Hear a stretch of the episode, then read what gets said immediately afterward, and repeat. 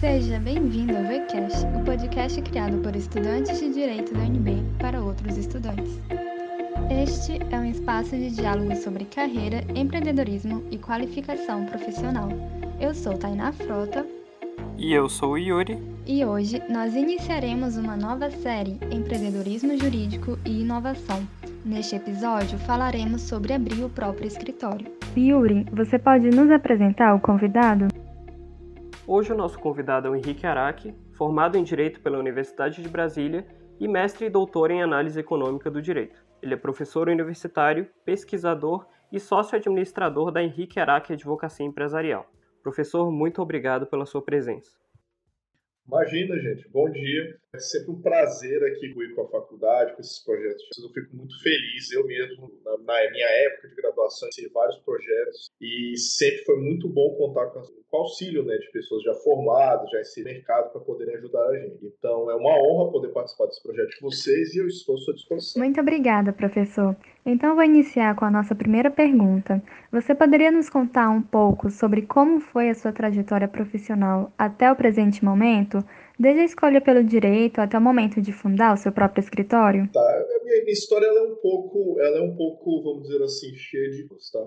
É, assim, não é conhecimento, não é, não é, segredo, mas também não é muito público. Antes de eu vir para o direito, eu fiz cinco semestres de física computacional, que na verdade eu nunca quis, minha família sempre quis que eu mexesse e tal, fosse para direito, porque é uma profissão já consolidada, já é mais, né? Vocês sabem, né? Vocês também já devem ter enfrentado essa situação. Mas eu sempre fui muito, muito, muito afeito a questões de computador, exatas, sabe? Essa coisa toda. Fora, eu tinha vários outros interesses, então, assim, é, realmente vir o direito foi uma, uma guinada que eu não estava esperando, vamos dizer assim, na minha vida. Quando eu resolvi direito, né, principalmente por conta da dificuldade de se lidar com, com ciências naturais aqui no Brasil, ter que ir para fora não era interesse, é, eu me descobri no direito, porque o direito, ele é, assim, quando você realmente compreende que ele é importante papel que ele tem na sociedade na sociedade, ele fica muito interessante, ele vai muito além de mente compreensão de regras, é, é, é, retórica e aquilo. É, é de fato uma arte sobre como regular, que me interessou muito, me cativou muito quando eu cheguei no direito. Né?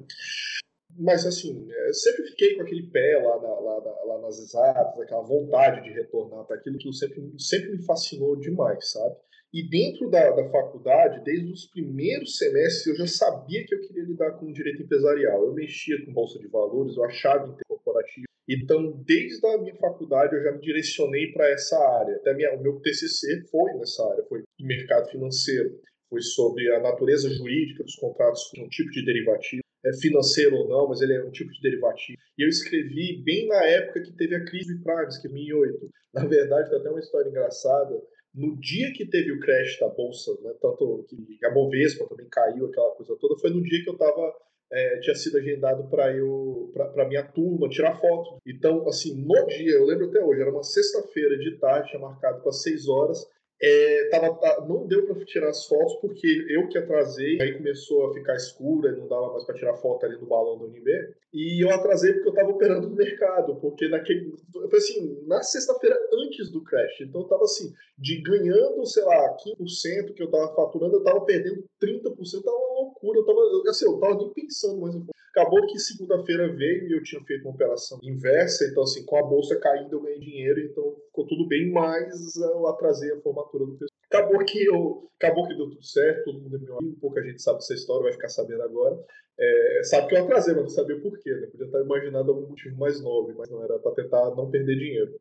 E depois que eu me formei, assim, minha trajetória foi bem interessante, porque durante o meu estágio, bem, quando eu estava na faculdade, eu, eu, fui um dos fundadores da Advocata, que é a empresa júnior aí está em destaque, né? Claro que a minha iniciativa não tem nada a ver com a iniciativa do Linus, eles, eles reinventaram a Advocata, eles foram muito mais além. Mas assim, eu sempre tive essa necessidade de estar com o pé no mercado. E nessa questão corporativa, que o máximo que naquela época foi montar a empresa junto. Só que todos os meus estágios, engraçado, não foram na, na, na iniciativa privada. Eu comecei conciliador, depois fui para o STJ, depois para STF. Só no finalzinho do meu curso é que eu fui para escritório de advocacia. Lá também eu fiquei muito pouco tempo, porque eu acabei passando no público. E aí começa a ficar interessante, né? Falei tanto, né, para chegar na parte interessante agora. Engraçado. Mas o que, que acontece? Quando você é filho de servidores públicos, o que eu acredito que, a, que muita gente seja, ou filho de servidores públicos, ou que tenham servidores públicos na família que são muito bem sucedidos, isso decorre muito pela, pelo fato que a época que os pais, os nossos pais, os meus pais e talvez os avós de vocês, porque eu já estou bem mais velho, é, entraram no curso público, eles entraram dentro de um contexto diferente, era uma outra, outra vida, era outra forma de pensar tiveram né, grandes é, progressões na carreira e tudo mais, chegaram nos salários que hoje, principalmente se for servidor público federal, são considerados super salários, né, de 30 mil reais por mês, isso é realmente muito alto. Logo antes de me formar, eu tinha passado no concurso da Caixa. E aí aquela coisa, né? Filho de servidor público, entrou num concurso público, aquela coisa assim, é meio que meio caminho andado. Mas quis mexer com, corporal, é, com direito empresarial e eu sempre quis terminar na advocacia privada. Mas empresa pública não deixa de ser um, um, tipo de mercado, né? Então, assim, eu cheguei a entrar e eu vou confessar para você, eu odiei com todas as minhas forças, era um negócio assim, de, de eu ter dor de cabeça, só de pensar que eu tinha que voltar para aquele trabalho. Era um negócio assim, insuportável. Não era só a questão do dinheiro, era o tipo de serviço, era o tipo de problema que eu tinha que lidar. Então era um negócio assim, assim, as pessoas eram maravilhosas, era realmente só o trabalho.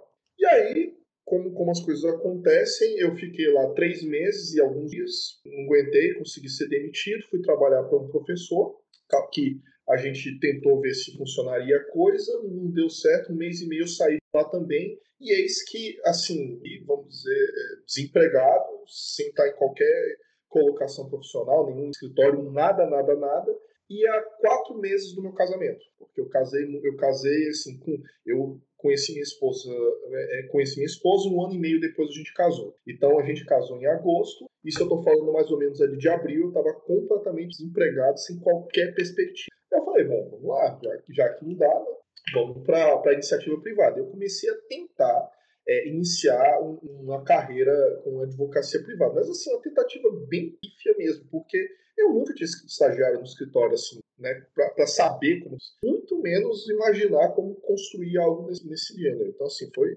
foi um, alguns, algumas semanas muito difíceis, até que eu fui convidado para me tornar assistente de pesquisa do que se tornou até meu orientador de doutorado, que é o Rodrigo Gico. Enquanto eu estava lá, eu fui indicado para trabalhar no escritório da doutora Stefani Viveiros. E aí eu fui para lá, aí, foi meu, aí sim foi meu primeiro cargo no escritório de advocacia já como advogado. E é engraçado, eu vou até depois gravar um, sei lá, um vídeo meus alunos a respeito dessa questão do estágio, porque tem muita gente que menospreza né, o papel do protocolar do estagiário. Olha, eu vou te falar uma coisa, uma das minhas maiores dificuldades na advocacia não foi, não foi a compreensão da técnica, aprender a lidar no ambiente corporativo, porque isso é a minha maior dificuldade na advocacia foi porque eu nunca tinha estagiado e não sabia os protocolos. Aliás, quando eu falo que eu não sabia os protocolos, eu estou sendo literal. Eu não sabia como protocolar uma petição. Não sabia onde protocolar uma petição. Eu sabia como fazer, se ia para o protocolo descentralizado, se eu ia para. Nada, nada, contra a fé. Aliás, eu passei umas vergonhas, porque assim, você, via assim, meu currículo, pô, super qualificado, publicou, tarará, tereré. Aí você vai imaginar que a pessoa soubesse que tinha que recolher custos iniciais ou, ou juntar uma contrafé quando o protocolo ainda era FIA, naquela época. Então, assim, eu passei algumas pequenas dificuldades, não só essas, mas outras, porque o que, que acontece? Quando você é um advogado né, full-fledged, formado, as pessoas vêm para você para tirar as dúvidas, e não o contrário. E assim, tinha muita coisa que eu ia atrás do estagiário. Falei assim, cara, me leva, me mostra onde é que é esse troço aqui, como é que eu faço para tirar cópia, eu tenho que deixar meu AB lá, é... eu não sabia absolutamente nada. E o advogado, gente, ele, ele, é uma profissão extremamente burocrática.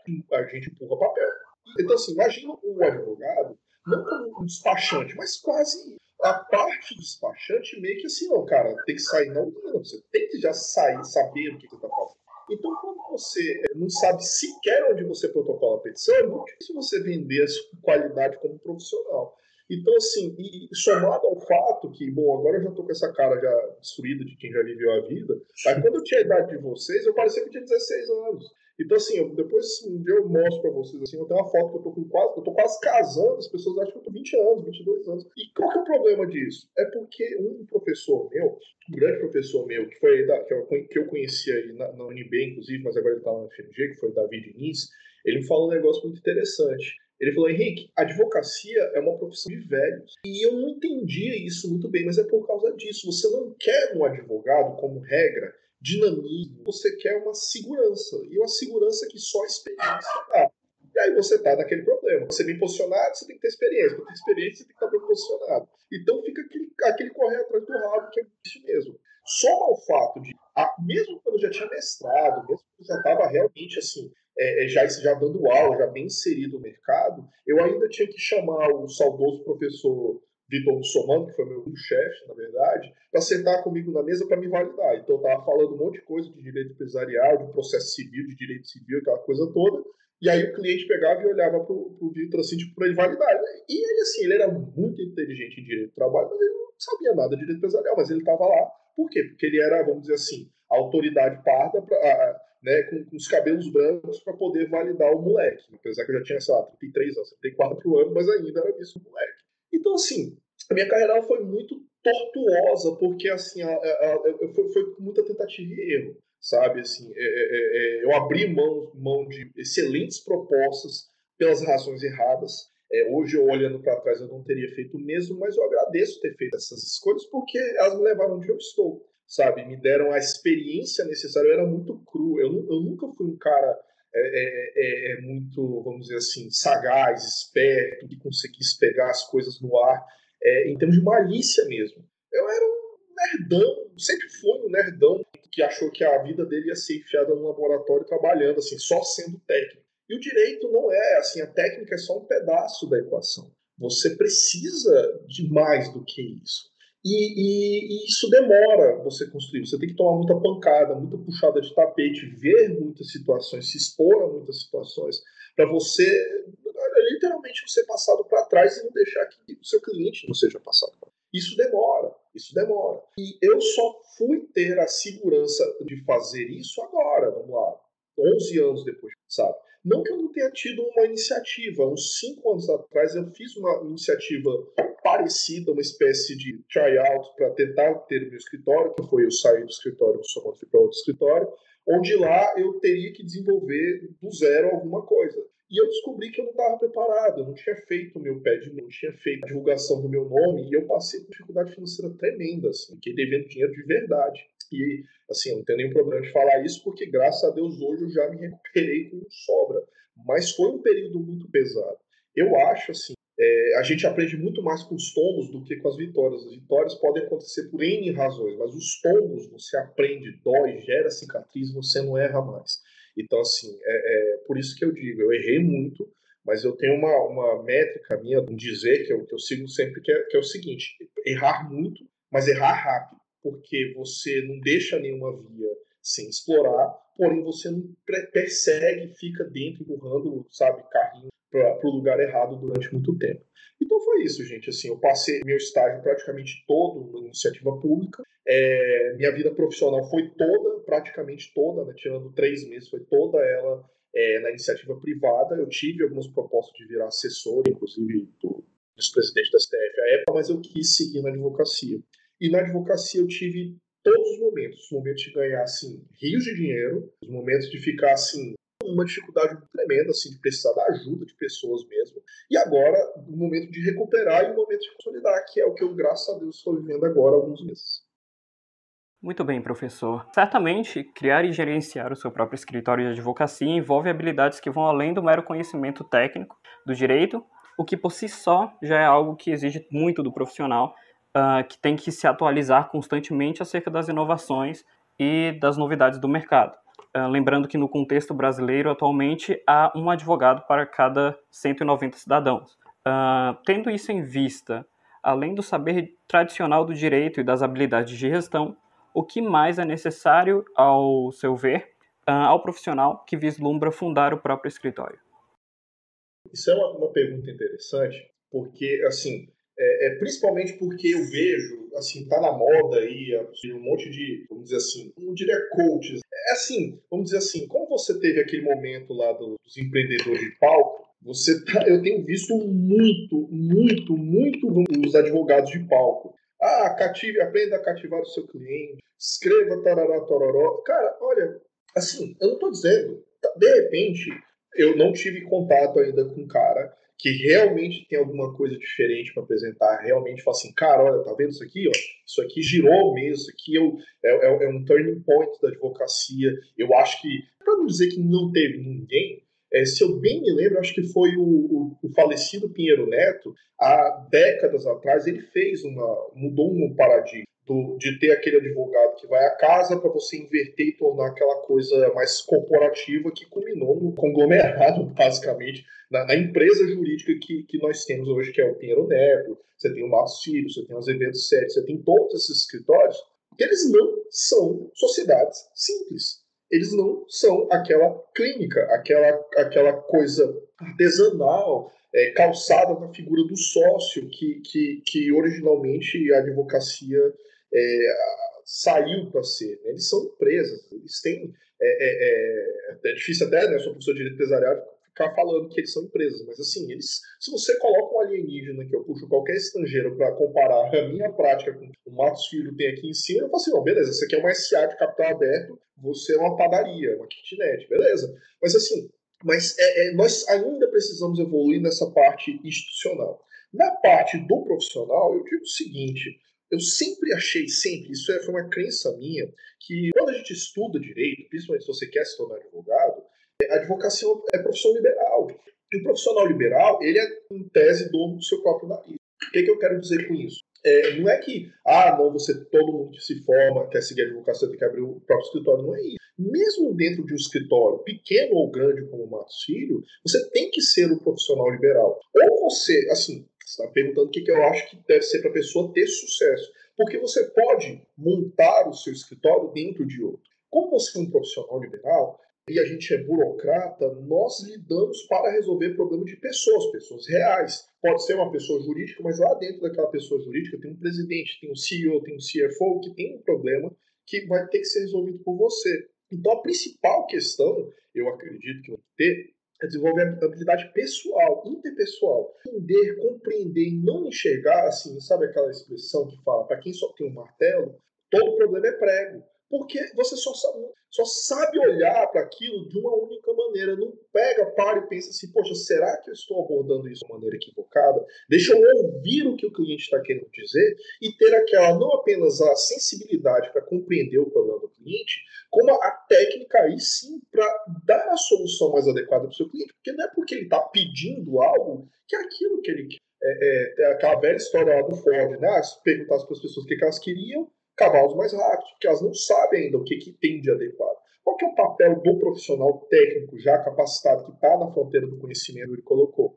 É trazer uma solução que o, o leigo não consegue pensar sozinho. Eu tenho muito cliente que é advogado de, de Facebook, de, de, Instagram, que chega, não, o que eu quero é um MOU. Eu falo assim, tá, uh, por que, que você quer um MOU? Aí começa a falar, porque ele ouviu falar que precisa ser desse jeito, segue aquele. Às vezes o, o negócio já está tão avançado, tão avançado, que agora você não precisa de um MOU, você precisa de outra coisa, você precisa consolidar o que você, o que você tem, você precisa de um, de um outro tipo de estrutura.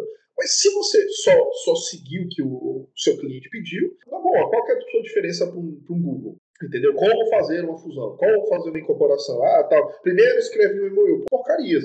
Mas assim, a questão da gestão, é, é, é, é, ok, é importante, é importante para qualquer coisa, para advocacia e tudo mais. Mas eu acredito que essa, essa habilidade interpessoal, essa habilidade de poder olhar no, olhar no olho do cliente, conectar com ele, ela é muito importante. Por quê? Porque a nossa profissão é calçada na confiança. E se ele não confia em você, seja pela técnica, seja pela sua personalidade, seu caráter, ele não vai ficar contigo, ele vai embora, entendeu? E antes disso, assim, é, é, é, ter essa habilidade interpessoal é o que vai fazer o continuar contigo, é o que vai fazer o cliente recomendar. Cara, o Henrique, ele, olha, ele é de direito empresarial, mas ele deve resolver teu problema de direito de família. Seja resolvendo, seja indicando alguém que resolve. Então você acaba virando um hub, um fixer, né? Não um fixer no sentido de um generalista que, que é pau para toda a obra, mas um cara que você vai para resolver o teu problema. Às vezes o problema não é jurídico. Várias vezes aconteceu de chegar aqui e falar assim, cara, tem um problema, recuperação judicial. Seu problema não é recuperação judicial. Você acha que é uma recuperação judicial, você não quer por causa disso, disso, disso, disso, disso, disso. O que você precisa é de uma consultoria financeira, o que você precisa é de outra situação que possa te ajudar a organizar a casa. Então, assim, o que eu acho para ir além dessas competências, porque de fato, assim, eu tenho até uma visão um pouco diferente, que é, do, é, é aprender a técnica, eu acho que é a parte mais fácil assim, é meio que a obrigação. Você passou cinco anos, a maioria de vocês passou cinco anos só nisso. Tipo, é, sabe, você tem que aprender a limpar. Não é possível que, que você ainda precisa disso. Agora, essa outra parte, ter uma personalidade cativa, falar com a pessoa de forma que ela se convença e confie no que você. e saber dizer não, olha, não sei, não tenho a manha de. É muito difícil, principalmente no início, quando você quer duas coisas. Primeiro, que você está precisando de cliente, então você quer pegar tudo porque é dinheiro. Segundo, porque a, a, média do jurista é um tudólogo. Né? Você vira jurista, você vira estudante de direito, você tem convicção e liberdade para falar de Bolsonaro, a liberdade institucional, a política de cotas, a física quântica. Quantas vezes eu já não tive que discutir? Pessoal, não, porque quântica? Eu falei, não, o bicho parou. parou. Tenho, existe um livro, depois você procura, do Goffredo Telly Júnior, Goffredo Telly Júnior, Direito Quântico eu nunca tive coragem de abrir ele, porque assim, eu, eu fico. Sabe aquela pessoa assim, não, não, eu, eu, prefiro viver na mentira, não quero acreditar. Mas existe esse livro, procura vocês Então, assim, o Yuri falou que são, sei lá quantos, 190 advogados. Eu não diria isso, não, sabe, Yuri? Eu acho que são.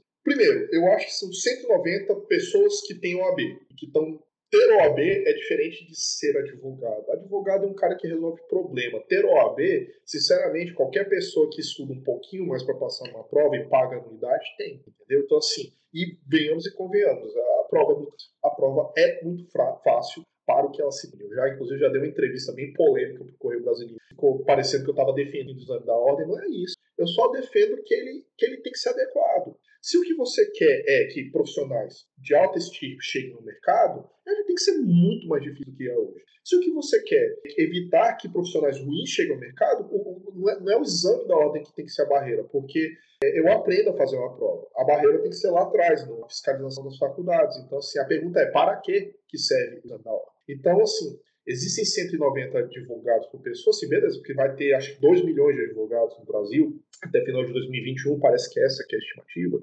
Mas perceba, uma coisa é você ter OAB, outra coisa é você ser advogado. E, e, na minha área, especificamente de direito empresarial, você viu lá o nome do escritório, e eu sou focado e centrado em direito empresarial, porque é o que eu sei fazer. Isso uma das coisas que eu fiquei com medo Brasília, porque você abrir uma prática exclusiva em direito empresarial numa cidade onde não tem empresa é complicado. Mas eu devo te confessar que, que o resultado tem sido muito bom, tá? muito por conta dessa, dessa curva de aprendizado, dessa curva de maturação profissional de quase né, de mais de 10 anos que eu tive para poder chegar onde eu estou. Perfeito, professor. E continuando, a advocacia é uma carreira que vem passando por inúmeras transformações em compasso com os avanços tecnológicos e sociais. Tendo em vista esse cenário, Quais os atributos você considera essenciais para aqueles que vão perseguir essa trilha no mundo jurídico? Além dos saberes tradicionais, como os futuros juristas devem se preparar? Você mesmo que fundou Advocato e participou de outros projetos, qual o peso desses projetos na sua formação? Essenciais, sabe? Assim, essa iniciativa que eu tive lá dentro da Advocato, que foi uma iniciativa que eu tive com outros colegas, bom, só para você ter uma ideia, das pessoas que estavam envolvidas na nossa iniciativa, na primeira iniciativa da advocacia, da advocata, só um não está na advocacia. E quando eu falo não está na advocacia, é não está com o seu próprio escritório, entendeu? Assim, não é, então não é trabalhando na iniciativa privada, é com o seu próprio escritório. Uns iniciaram mais cedo, outros iniciaram mais tarde. Uma, uma delas, inclusive, minha vizinha, começou junto comigo, assim, na iniciativa é, própria, né? A gente tava, a gente resolveu sair dos escritórios coincidente no tempo. Então, assim, é, é, foi essencial. Por quê? Porque quando você está à frente do projeto, quando você está liderando pessoas, quando você está coordenando, você é responsável por resolver o problema, você está fazendo malabarismo sem regime. Está na vera, tem mais escolha. Você não vai ter um professor, um advogado você poder levar para correr. Isso é uma grande dificuldade que eu, que eu vejo nos estudantes, tá? Como a faculdade acaba sendo uma extensão do grau, vocês se sentem confortável confortáveis em permanecer naquela postura de eu ainda não sei, eu ainda estou aprendendo. Em vez de eu ainda não sei, vou buscar entender e onde eu não consegui, que não dúvida, ter uma postura mais ativa, que foi uma característica que eu observei em todo mundo que participou conosco nessa iniciativa, nessa primeira iniciativa da advogado. E eu não vejo muito mais isso, eu sou professor já há algum tempo, como uma, uma não via antes e não vejo agora como uma característica, vamos dizer assim, comum na maioria dos meus alunos. De, assim, você pega e coloca. Tem duas formas de ensinar: cuspir giz tá aqui, lei, tarará, tarará, tarará, e vou explicando, e eu vou te dizendo a minha impressão daquilo, e eu tenho a famosa sala de aula invertida, onde eu falo o seguinte, olha, tá aqui a lei, tá aqui a doutrina, tá aqui tudo que você precisa. Resolve esse problema e deixa o pau quebrar. Olha como é que é diferente isso, porque você vai tentar resolver aquele problema. E ao tentar aquele, resolver aquele problema, você vai chegar no limite que você consegue chegar. Aí você busca. Porque qual que é, por exemplo, muita gente se forma, ah, vou me formar, vou fazer uma pós. Eu falo assim, você vai fazer a pós por quê? Ah, porque eu quero aprender. Não, porque é confortável. Porque você se formando, você está no mercado agora. Então, assim, você ser jogado no mercado dá medo. Você fazer uma pós-graduação, não, peraí, não. Eu estou me especializando e me tornando cada vez mais valorizado para o mercado, para daí então conseguir uma boa posição. Mentira! Você está com por que, o que, que você vai aproveitar numa pós-graduação de direito empresarial, por exemplo, se você ainda não sabe quais são os problemas da vida real daquela área? Você nunca tentou fazer uma, uma, operação societária, você nunca tentou construir contrato social, você nunca tentou escrever um acordo de acionistas, você nunca tentou resolver uma disputa de sócio. Para você saber qual que é o problema, qual que é a vantagem. A pós-graduação, principalmente a Latos, ela serve para você poder ter contatos com profissionais já calejados no mercado, que já vivenciaram uma cacetada de situações, para resolver o seu problema que você está vivendo na sua vida profissional agora. Você sair da graduação e emendar numa pós-lato ciência, isso é bobagem. Não, eu quero fazer uma pós escrito ciência porque eu quero dar aula, aí tudo bem, outra discussão. Você está seguindo uma carreira acadêmica. Mas uma pós-lato ciência você só pode fazer, você só deve fazer, se você já tem algum tipo de experiência. Se não, você está, na verdade, adiando a sua, a sua, o que você. Então, respondendo, é, essa questão de novas tecnologias, eu tenho uma boa noção do que, que os computadores são capazes de fazer, o que, que o computador não é capaz de fazer que eu vejo é, essas, essas iniciativas com muito, de uma forma muito cética, muito cínica até. Eu tenho um livro, um livro do Gary Kasparov, que ele foi um grande mestre xadrista, que ficou muito famoso porque ele enfrentou o e, e, e, o exemplo do Kasparov é sempre chamado em qualquer palestra que se fala de inteligência artificial, porque sempre foi o paradigma da fronteira da habilidade intelectual humana. Nossa, se você é um grande xadrista, você pode ser desde um gênio até um, até um Dr. Evil da vida, porque assim, é por conta dos filmes do James Bond, né, os grandes vilões eram também exíguos enxadristas. E aí, de repente, você teve um computador que ganhou de um grande mestre, e foi aquela revolução, nossos computadores agora. É, não é isso, é porque o xadrez, ele na prática, ele não é tão complicado em termos de cálculo para você poder colocar um computador para fazer. Porque o que um computador faz hoje é, um, é uma grande mega calculadora zona, no geral. Ele ainda precisa de é, humanos em uma série de questões. O que não significa que não tem valor.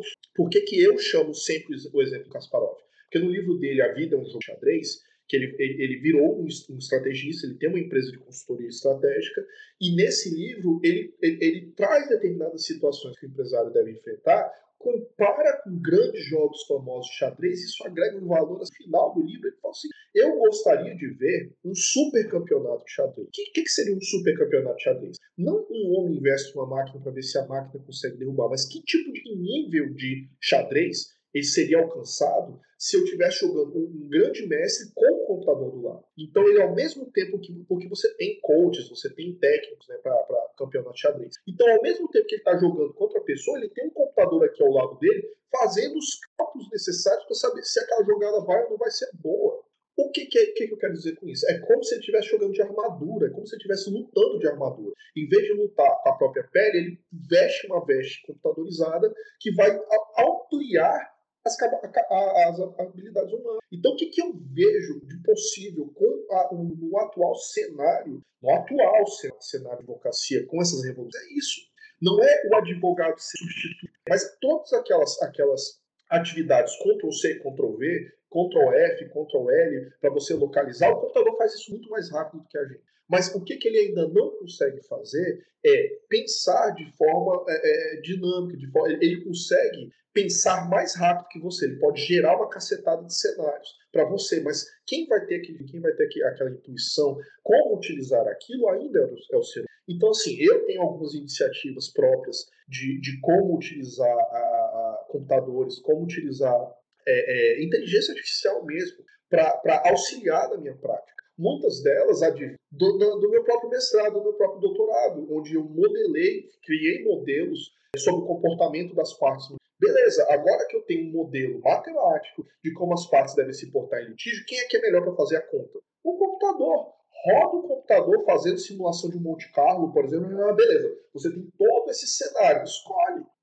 Só que a escolha está para mim, porque às vezes ele considerou algumas coisas, só que eu tenho conhecimento de como aquele juiz se porta, que aquele juiz vai aposentar, que ele baseou a pesquisa dele em jurisprudência de juiz que já se aposentou, ou de ministros que ainda não se aposentaram, mas que trocaram todo o seu corpo de assessores. Isso afeta as coisas. Então não adianta o, dado, você tem que interpretá-lo. Então, o que, que eu acho que, que vocês deveriam ver? Essa habilidade de serem mais proativos, serem mais protagonistas da, da, do seu próprio aprendizado, depender menos dos professores, como um instrumento de trazer o conhecimento. Isso não existe. Hoje, hoje você tem internet. O que é comum eu, durante a sala de aula, é dando aula, e sempre tem um aluno que fala assim: Ah, você viu que no oitavo juizado especial de Pindamonhangaba usa desse jeito? Eu falei assim, fera, bacana, e daí? Vamos pensar. Então, assim, vocês conseguem acessar conhecimento numa velocidade muito maior do que eu, eu consigo acessar, processar e entregar. O que é que vocês não têm que eu tenho é experiência, vivência de determinadas situações,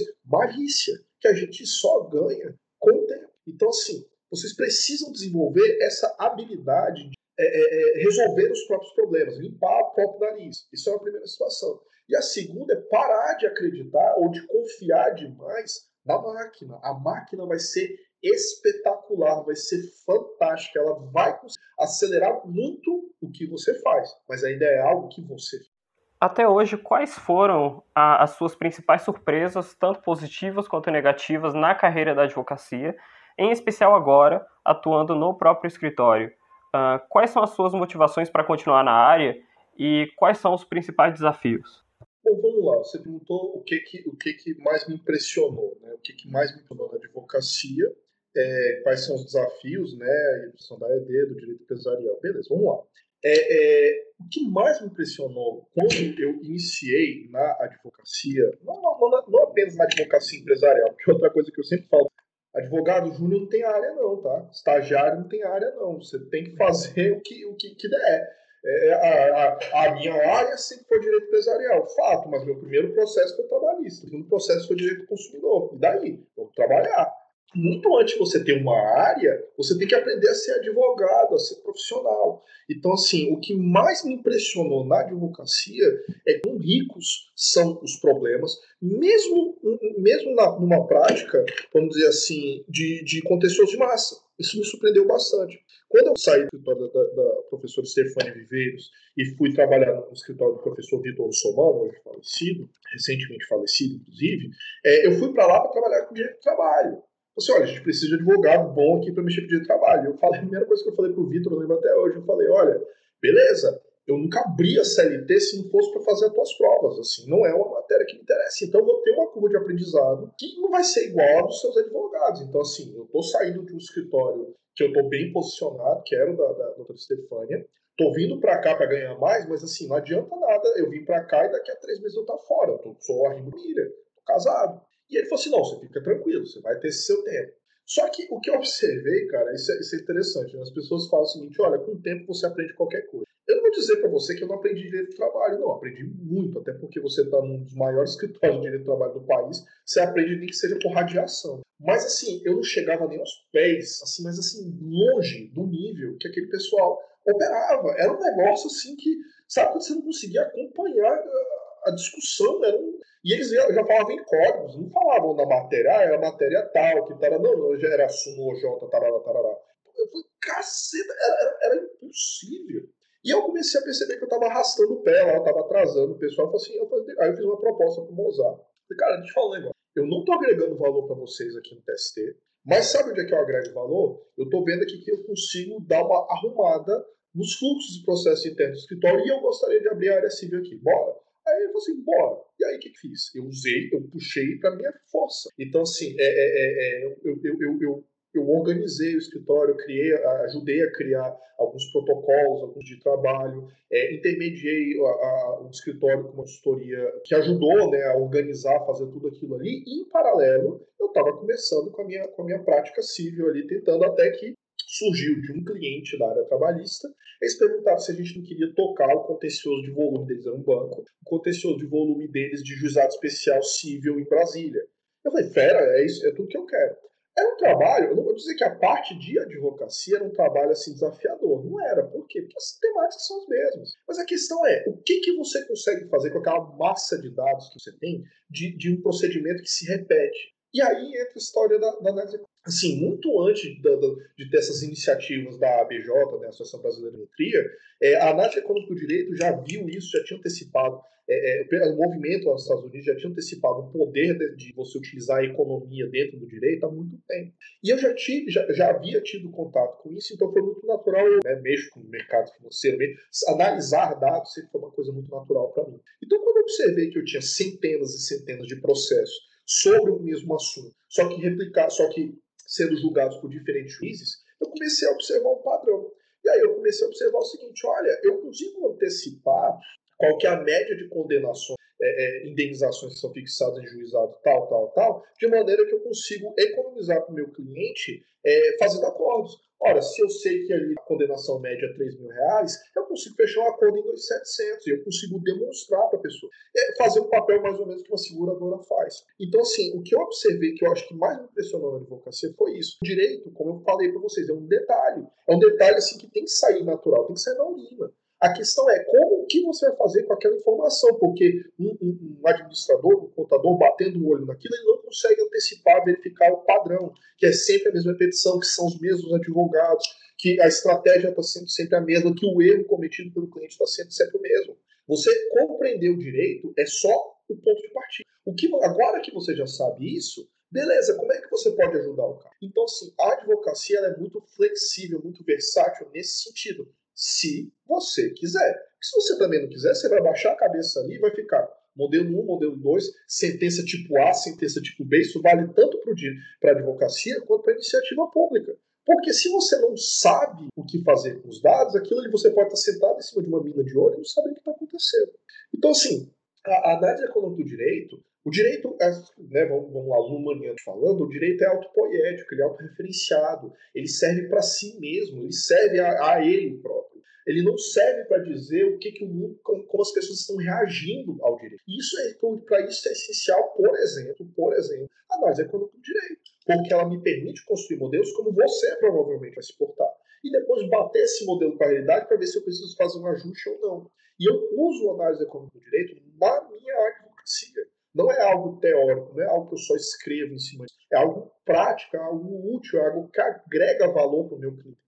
E por fim, que você falou aqui a questão de por que, que eu, eu pretendo continuar em direito empresarial, é aquela coisa, né? Você tem que ir para onde o dinheiro te manda. Então, assim, se um dia secar a fonte do direito empresarial, você vai me ver ali em juizado especial, batendo ali, batendo cara, porque pessoas precisam viver, pessoas precisam comer. Graças a Deus, tirando esse período muito complicado da minha vida que eu tive há uns, uns poucos anos atrás, eu, eu, eu sempre tive um, um, retorno muito bom do mercado, um retorno muito bom da minha prática, um retorno muito bom dos meus trabalhos. Então, assim, por mais que seja um nicho do nicho do, dentro de Brasília, que é o direito empresarial, não tem muitos profissionais que de fato sabem o que estão fazendo de fato se dedicam a essa área aqui. Então acaba que é, é, é, não há muita concorrência. Na, na verdade, a, a, grande maioria dos escritórios que, que são, vamos dizer assim, do, do mesmo nível de quantitativo de advogados e tudo mais, são parceiros, a gente não é nem concorrente, porque é, não dá para absorver toda a demanda. Acaba que, cara, não dá, toma, porque não tem. Se você parar para pensar, pense em vocês. Vocês já estão, não sei se vocês já estão se formando, no ponto que vocês estão. Mas suponha que cai no colo de vocês um tio, um primo do tio seu, que está com um problema societário um pouco complicado. A primeira pessoa que vocês vão pensar vai ser o seu professor de direito empresarial, que talvez possa pegar. Aí eu acho que não tem, ah, só tem a professora da Frazão, que é advogada. O, restante é todo, todo mundo é servidor público, de uma forma ou de outra. E aí você vai indicar quem? Perceba que mesmo as referências de direito empresarial que vocês têm, não estão no mercado de advocacia empresarial em Brasília. Então são pouquíssimos de nós que estamos realmente investindo nessa área é, é, é, que pode se desenvolver. Brasília tem um potencial gigantesco, pode aumentar. Então, assim, eu não vejo por que deixar de apostar numa área que eu acredito que ainda é o que eles chamam de oceano azul. Eu acho que ainda tem muita coisa para explorar. Quando, a partir do momento que o empresariado local começar a amadurecer, a se profissionalizar mais, eu acredito que vai ter mais espaço para a gente. Para finalizar, seguiremos uma tradição nos podcasts do Projeto Vínculo e gostaríamos de pedir uma indicação cultural que agregue conteúdo ao futuro profissional do direito. Pode ser um livro, uma série, filme, documentário ou até mesmo um outro podcast. Olha, é, é, eu vou recomendar para vocês esse livro que eu falei do Gary Kasparov, tá? Porque livro de direito tem muito. Livro de administração, acho que é uma coisa que não serve. Dois livros eu vou indicar. Um livro é esse que eu já comentei, que é o A Vida no Jogo de Xadrez, do, do Gary Kasparov, onde ele mostra como analisar problemas, situações e traçar estratégias e emula essas, esses, essas dicas, esses tópicos jogos de xadrez. Eu achei isso de uma genialidade o que ele fez e é uma leitura fluida, mesmo a, tradu a traduzida para português, é uma leitura fluida, uma leitura tranquila que abriu muito a minha cabeça quando eu li. E um outro livro que eu vou indicar para vocês, até para quebrar um pouco a visão do advogado corporativo que as pessoas têm, é o livro do Muhammad Yunus, O Banqueiro dos Pobres. Por quê? Ele, todo mundo, a maioria das iniciativas, vamos dizer assim, sociais, redistributivas, sabe, é, é, é tudo sobre a forma de associação, de doação, é aquela coisa ONG. E o que o Yunus fez foi, cara, dá para dá você ser socialmente responsável, dá para você tirar um país da pobreza, dá para você ajudar pessoas e ganhar dinheiro. Olha só, ganhar dinheiro. Você não precisa viver uma vida monástica, você não precisa viver, viver uma vida, sabe, assim, maoísta, é, de, de olha, não, se há dinheiro, sou, sou contra, e viver e depender de doações e favores de terceiros. Esse livro demonstra como é possível, com um pouco de boa vontade e bastante dedicação, você montar iniciativas, como foi a iniciativa que o Crédito desenvolveu, é, na toa ele ganhou o Nobel da Paz, que podem gerar impactos na sociedade tremendos. E, e, e, não precisa ser uma iniciativa que não, então vamos começar renovando o Brasil. Ele começou com 200 dólares, 500 dólares, atendendo três famílias e deixou o negócio crescer. Se cada um de nós conseguíssemos atender 10 famílias, 10, 10 pessoas que são arrimos de família, olha o impacto tremendo que cada um de nós já poderíamos gerar. O mal do, o mal do, do jovem, né? É, isso agora, agora que eu já sou velho, eu posso falar dessa forma. O mal do jovem é querer é, é revolucionar o mundo rapidamente, não entender que algumas mudanças são graduais, são pontuais e que elas demoram tempo. Elas vão demorar tempo demais. Assim, por conta da internet, essas mudanças já, já são muito rápidas. O mundo onde vocês vivem é completamente diferente do que eu vivi quando eu era adolescente, em termos de direitos sociais, em termos de tudo que vocês imaginarem. Tem discussões que nós temos hoje que são difíceis de ter com gente da minha geração, pelo simples fato que elas não foram problematizadas. Então, assim, a gente entende que é um problema, mas, assim, num contexto completamente diferente, sabe? Então, assim, é, o mundo já está mudando. É devagar mesmo, é assim que as coisas funcionam. As iniciativas são, são curtas e não, não dá para você, porque você está ansioso, porque você está vendo, você tá vendo uma necessidade, você tomar uma decisão que é subótimo, que é eficiente. Por exemplo, e agora eu estou comentando até de algumas iniciativas de uns colegas que se escutarem isso vão ficar meio chateados comigo. Mas por que, que você acredita que agrega mais valor, onde você vai gerar mais impacto? Naquela profissão onde vocês passaram 5, 6 anos sendo treinados para poder fazer uma diferença, ou com a sua força física, com iniciativas de é, construir casas para desabrigados, ou então fazer coletas. Ok, é claro que isso é importante, é claro que isso é valioso. Mas o que vocês estão aprendendo na faculdade, na profissão que vocês estão aprendendo, tem muito mais valor agregado para a sociedade. Muito mais valor agregado para a sociedade, pode gerar um impacto muito maior, inclusive para financiar pessoas que a melhor contribuição é essa, da força física ideia da, da, da, empresa social. Você não precisa pagar um salário de fome para um pedreiro. Você pode pagar um salário que você acha digno. Como? Se você tiver inserido no mercado, numa profissão que você gera valor agregado e você mantendo a sua consciência social. Ótimo, pronto, você já gerou um impacto. Perceba, o que eu quero dizer é isso. Vocês estão com a faca e o queijo, vocês já estão numa situação privilegiada, vocês já estão em condições de, de auxiliar as pessoas de uma maneira que vai gerar um impacto muito maior do que o que vocês conseguem fazer agora enquanto estudantes. Então, minha recomendação para vocês com esses dois livros é entenderem que há mais um, que existem as pequenas iniciativas contam e, e claro, para vocês terem calma, vocês pensarem, vocês terem paciência. O momento de você chegar. Muito obrigada, professor, pelas indicações. Realmente eu achei muito inspirador. Professor, nós agradecemos tanto as indicações, que são muito boas, quanto a sua presença aqui no episódio. Muito obrigado novamente. Imagina, pessoal, foi uma como eu disse no início, foi uma honra. É, você perguntar para um professor e um advogado se ele quer falar, você viu que acho que a primeira, primeira pergunta acho que eu respondi em 30 minutos, né? Mas tudo bem. Eu agradeço demais, assim, é, desculpem aí essa, essa verborragia, porque realmente é um tema, é, vocês, vocês escolheram um tema que me é muito caro. Então, assim, eu realmente eu fiquei muito feliz de poder compartilhar um pouco da minha história com vocês e um pouco da minha, da minha experiência. Eu espero que seja útil, porque nós estamos precisando de bons profissionais aí na nossa iniciativa privada e também né, no setor público, que não tem por que você não levar as boas é, práticas da iniciativa privada para a iniciativa pública. Então é isso, pessoal. Muito obrigado, viu? E estou à disposição para a próxima. Aos nossos ouvintes indicamos as redes sociais do projeto. No Facebook é Vínculo e no Instagram é projeto.vínculo. Muito obrigado por nos ouvir até aqui. Até o próximo episódio.